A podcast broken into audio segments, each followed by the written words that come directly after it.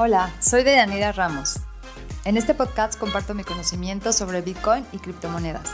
Este podcast no ofrece asesoramiento financiero. Hola, ¿qué tal? Mi nombre es Deyanira y hoy vamos a hablar del tema ¿qué pasaría cuando se terminen de extraer los 21 millones de Bitcoins? Ah, ¿Los mineros se van a desaparecer completamente? ¿O no sé, la red se va a detener? ¿Ya no va a existir el Bitcoin? Bueno, recordemos que la minería tiene recompensas. Esto quiere decir que cuando termina cada bloque se les da una recompensa, pero también se le da una recompensa o una tarifa de transacción. Por todas las transacciones que tiene ese bloque se le va a dar una recompensa a este minero. Entonces no va a pasar nada porque ya no va a tener esa tarifa o esa recompensa por, por, el bloque que terminó, pero va a seguir teniendo las recompensas de todas las tarifas de las transacciones. Entonces no va a pasar nada. Ok, eso sería todo. Muchísimas gracias por verme. Ay, no es cierto. Vamos a seguir hablando un poco más del tema. Es una broma solamente. Actualmente los mineros son recompensados principalmente con premios en bloque para confirmar todas las transacciones y para mantener segura la red. Hay 19 millones de Bitcoin en la actualidad.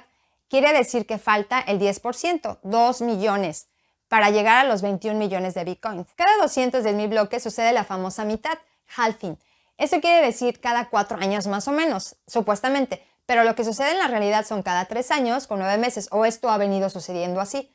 Al principio comenzó con 50 bitcoins y luego después fue la mitad, 25, después de cuatro años fueron 12.5, lo que se está utilizando en la actualidad son 6.25 y esto va a suceder o va a seguir sucediendo hasta el año 2140 que en teoría se van a terminar de minar los 21 millones de bitcoins. Bitcoin va a cambiar del sistema inflacionario a sistema deflacionario, pero esto en 120 años ya no lo vamos a poder ver porque, bueno, simplemente no vamos a estar aquí, a menos que Elon Musk nos cree un suero donde podamos vivir muchísimos años, pero está un poco increíble. ¿Y qué va a pasar entonces con los mineros? ¿Cómo se van a financiar ellos? Recordemos que la recompensa minera se compone de dos cosas la recompensa por el, cada bloque y también por las tarifas de las transacciones por cada bloque. Entonces esto va a pasar, se van a seguir financiando con las tarifas de estas transacciones. En la actualidad más o menos es del 0.5 a 1 eh, por cada bloque. En teoría los mineros reciben costos de transacciones y entonces si el Bitcoin sigue aumentando, esos costos deberían de ser suficientes para ellos como recompensa. Pero en la práctica existen algunas preocupaciones como el uso de capa 2 de Lightning Network o en caso de que las transacciones sean el costo muy reducido. El fin del Bitcoin, solución, menor costo de energía. Supongamos que los mineros de Bitcoin en 20 o 30 años utilizan la energía que ya se está produciendo ahora, pero que no se está utilizando.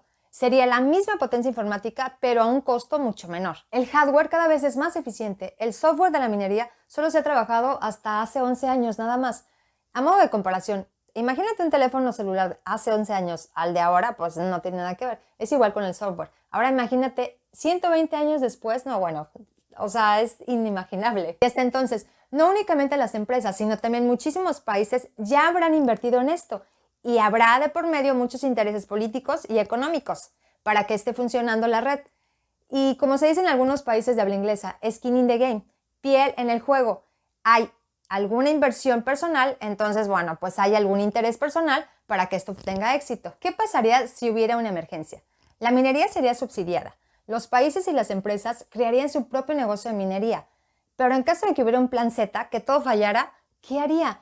El protocolo del Bitcoin tendría que cambiar y aumentar los, los Bitcoins. Esto en teoría es imposible, pero si todos están de acuerdo, podría ser. Si los desarrolladores están de acuerdo, si los mineros o los usuarios, o sea, tendrían que estar todos de acuerdo para poder cambiar esto. Imagínate en 120 años, bueno, no sabemos ni en 10 años qué va a pasar con toda la tecnología y todos los avances que existen. En 120 años, bueno, imposible. Muchas gracias, eso sería todo. No olvides darle like y suscribirte al canal. Hasta luego. Finalmente, una recomendación que viene del corazón. ¿Sabías que también puedes obtener ingresos pasivos con criptomonedas sin vender tus monedas? Yo personalmente apuesto, por ejemplo, con la moneda criptográfica DFI. En pocas palabras, eso significa que presto mis monedas y recibo un rendimiento anual de alrededor del 50% en la actualidad. Es decir, incluso si el precio del DFI permanece constante durante un año, obtuve un beneficio del 50% con esto. Sé que suena totalmente fraudulento, especialmente si eres nuevo en el mercado de las criptomonedas. Si quieres probarlo tú mismo, también puedo recomendarte la plataforma llamada KDeFi, que también uso yo misma. Con mi enlace de referencia también obtendrás hasta 50 dólares gratis, dependiendo de la promoción, si te verificas y recargas tu cuenta con 50 dólares. Si te parece interesante y quieres probarlo, entonces ve a mi sitio web deyaniraramos.com slash K. Otra vez, deyaniraramos.com slash C-A-K-E. Diviértete probándolo y gracias por tu apoyo.